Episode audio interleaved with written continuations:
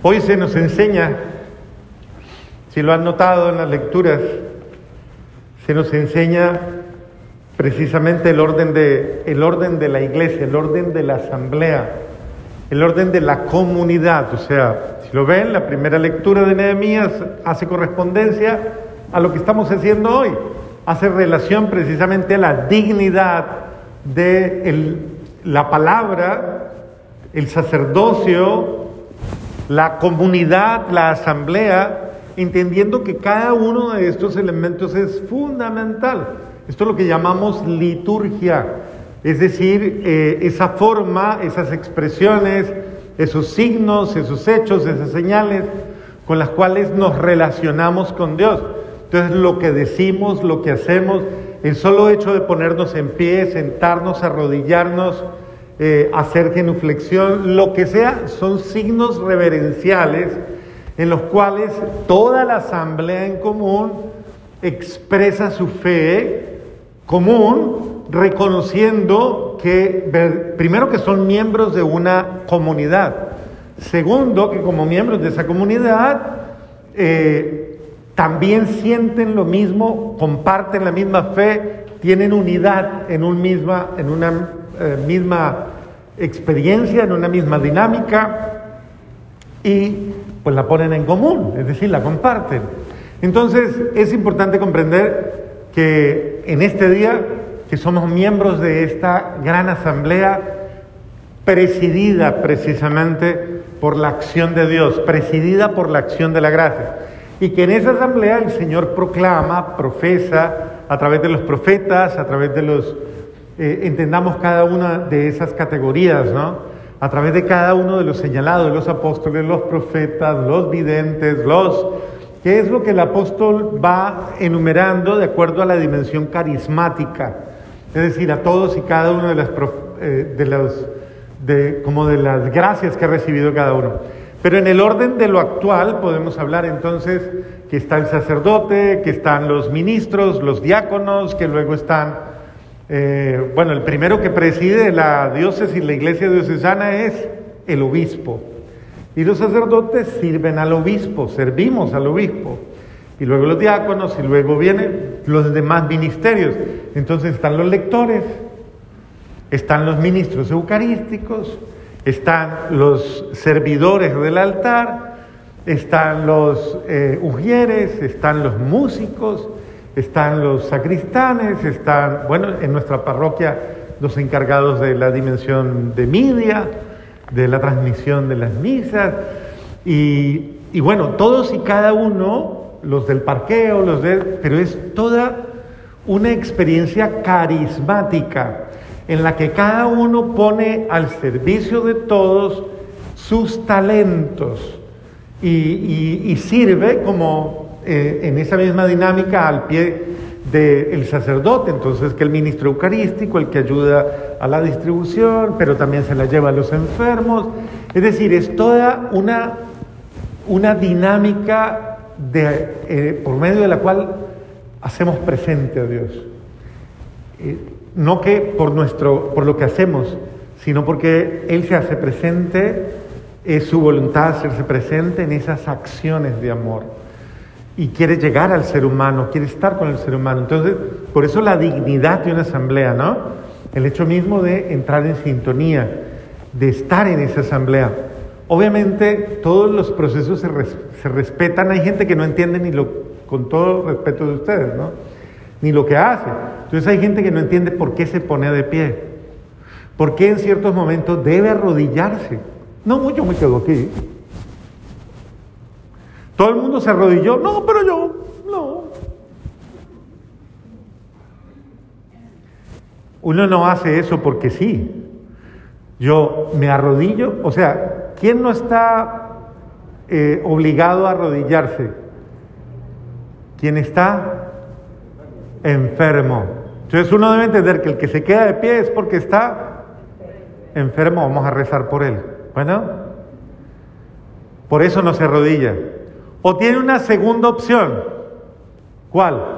Yo no me arrodillo porque soy muy arrogante y no me doblo ante la presencia de Dios. No me quebranto ante la presencia de Dios.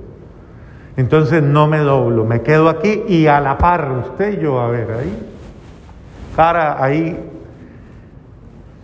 Es el sentido para que ustedes vayan entendiendo un poco. Nadie juzgue a nadie, porque de pronto ahorita durante la asamblea puede que haya alguien que se quede parado.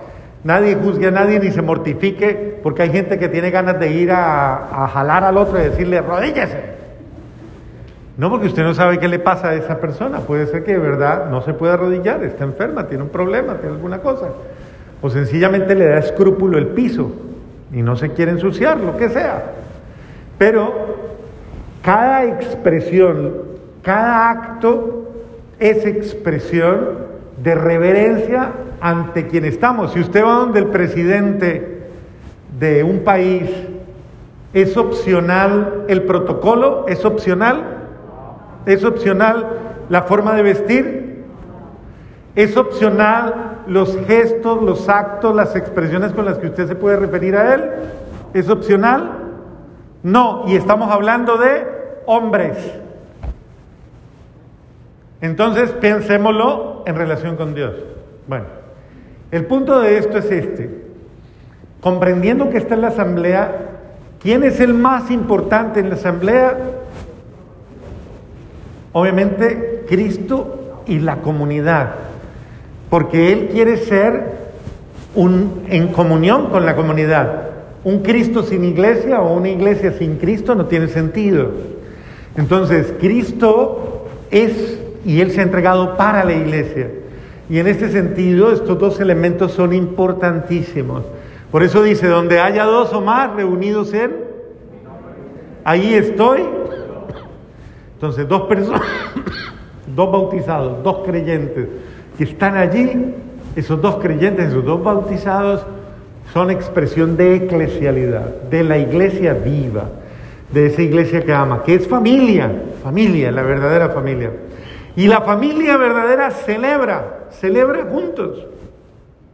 Una de las dimensiones de la familia y de las vocaciones de la familia es la celebración.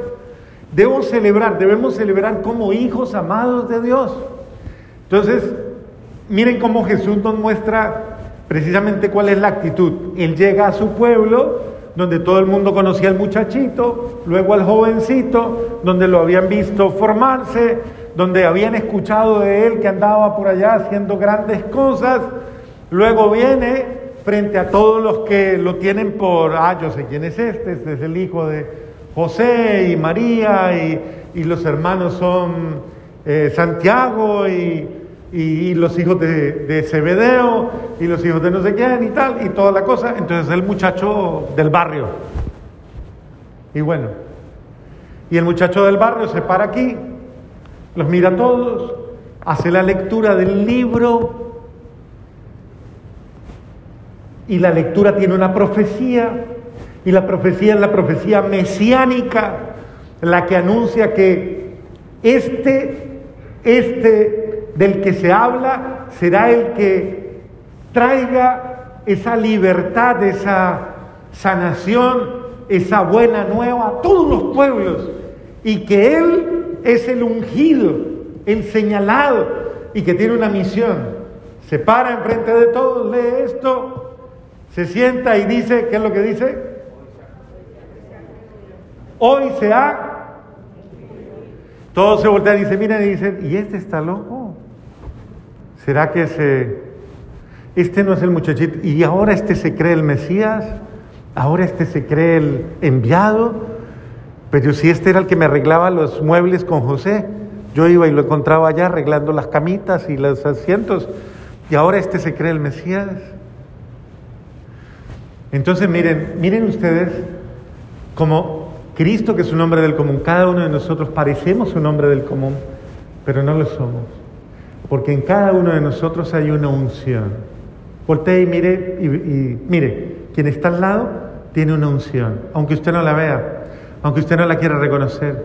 Esa persona de al lado suya es un ungido. Voltee y le mira y piénselo, usted es un ungido, dígalo.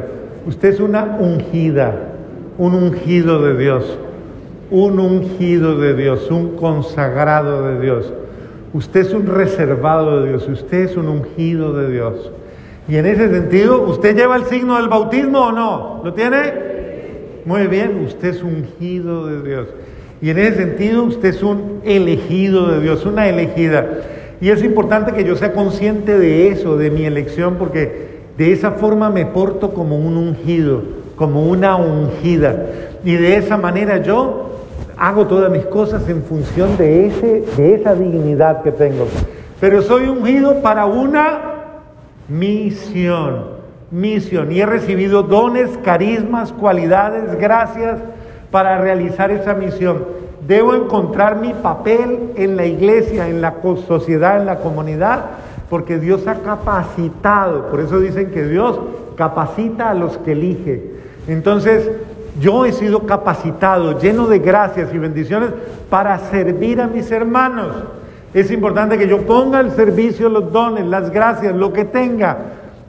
Como miembro de un cuerpo nadie se desmerite a sí mismo. Así sea cristiano uña, cristiano falange, cristiano dedo, cristiano riñón, cristiano oreja, cristiano lengua. De esos hay bastantes, pero... Eh, Pero es importante que cada uno de nosotros cumpla la misión que debe cumplir en el cuerpo, que es la iglesia, para formar la comunidad, para hacerle bien a la comunidad, para edificar la comunidad, para consolidarla. Y en ese sentido es importante que yo no me margine de la comunidad, sino que yo me, al contrario, me incorpore a mi comunidad y yo ponga al servicio todo lo que tengo, mi don de servir. Cuando una persona comienza a atrofiar, ¿cuándo se atrofia un, un miembro? ¿Cuándo qué?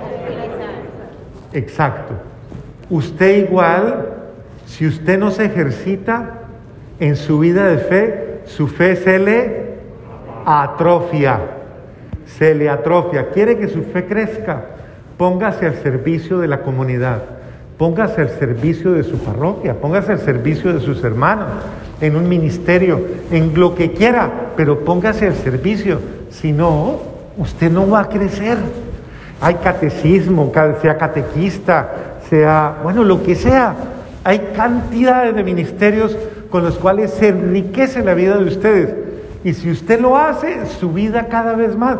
Esto es una inversión maravillosa en la que usted se ve lleno de bendiciones, lleno de gracias y de, y de bendiciones en todos los sentidos, porque no faltará quien ore por usted, quien bendiga su vida, quien bendiga su entrega, quien bendiga el servicio, porque usted es miembro vivo de esta comunidad y usted le hace mucho bien a la iglesia a la que pertenece. Amén. Renovemos nuestra fe.